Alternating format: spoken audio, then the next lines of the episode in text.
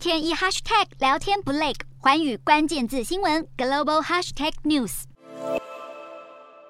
继去年底，中国寄出第一批台独顽固分子清单。事隔半年之久，依据中国官媒新华社的报道，近日北京当局再增列七名。截至目前为止，两批入榜人数共十人。没有意外的话，未来名单还会再增加，成了中国对台制裁的常态化动作。只要被列入这份制裁清单之中，本人及其家属将被禁止进入中国及港澳，同时限制与中国有任何合作与牟利的关系。并处以其他必要惩戒措施，依法终身追究。今天的国际新闻评论要来谈谈中国在增列台独顽固分子清单，目的是要营造杀鸡儆猴的效果，以及影响台湾的政治局势发展。问题是有用吗？早在二零二一年十一月，中国就提出一波台独顽固分子清单，当时首批入榜的人包括行政院长苏贞昌、立法院院长游锡坤及外交部长吴钊燮三人。不久之后，台湾远东集团在中国遭到五个地方执法部门查处，并重罚金额超过新台币三亿元。外界猜测，中国对台商下重手，就是因为对台独分子提供政治现金，不允许台商吃锅杂饭。如今再提出第二波台独名单，营造寒蝉效应的用意相当浓厚。中国提出的第二波台独顽固分子清单入榜的人有驻美代表萧美琴、国安会秘书长顾立雄、立法院副院长蔡其昌、立法委员陈淑华、柯建铭、王定宇及民进党副秘书长林非凡等七人，加上第一批三人，截至目前为止被中共正式列入制裁的人共十名。显然，清单还有很大增加的空间，未来势必陆续增列名额。许多认同台湾、支持中华民国主权独立的公众人物，无不摩拳擦掌，期待入榜。一直以来，中国对台从未放弃软硬兼施的两手策略。一手拉拢台湾企业、民众前往中国投资、就业、就学，并提供特别待遇来提高对中国的认同；另一手则是持续打压台湾的生存空间，否定台湾主权及国家地位，以及封锁国际空间，持续对台军事恫吓及贸易制裁，制造杀鸡儆猴的意图相当明显。如今提出第二批台独顽固分子清单，目的就是要达到警示效果，影响台湾的政局。但是中国一再扩大台独名单，恐怕效果极为有限。尤其是中国对民主国家的认知，认为透过压制就能影响他国的政治局势，这恐怕错估且轻忽了民主社会的价值与意义。中国单方面对台湾进行表面宣传式的政治整肃，或许可以对内交代，强化中国民众对台独的仇恨，但同时也会让台湾社会更加厌恶中国独裁傲慢的一面，又遑论对两岸发展的影响，这完全无助于关系的改善。问题是，中国明知这么做并不会对台湾产生恫吓效果，为何还要大张旗鼓提出台独顽固分子清单呢？其实说穿了，以目前中共政治议程来看，刚结束北戴河会议，即将在十月迎来中共二十大开局，对台采取强硬的动作，确实有着对内宣传与对外施压的用意，作为彰显反台独的具体行动，同时对滞留中国的台商及台湾民众行数威慑力，借此来缓解国内对中共无力应付外部压力的不满情绪。事实上，中国对台并无管辖权，就算再增加多少名台独顽固分子，实际上能采取的实质惩戒措施则相当有限。换言之，北京当局提及要对台独分子依法终身追究其刑事责任，其实是空口说白话。一来，中国早已限制这些台独分子取得签证或持有效台胞证进入中国及港澳境内；二来，就算没有提出清单，这些被视为台独的台湾人也早已无法在中国牟利或经商。显然，形式意义高于实质效果。中国增列台独顽固分子清单会对两岸关系带来什么影响？其实相当有限。主要原因在于整体两岸情势已无法转圜。这不单只是因为双边政治上的矛盾与冲突，更关系到整体国际局势与地缘政治的发展。可以想象的是，台独顽固分子清单会一直增列名额，这会是一种常态。对台湾许多人来说，反而会抱憾没有被列入名单之中。不过，对还在中国投资的台商而言，恐怕会审慎思量。尤其台湾地方大选将至，是无不担心会是下一个中共以商逼政的祭品。洞悉全球走向，掌握世界脉动，无所不谈，深入分析。我是何荣。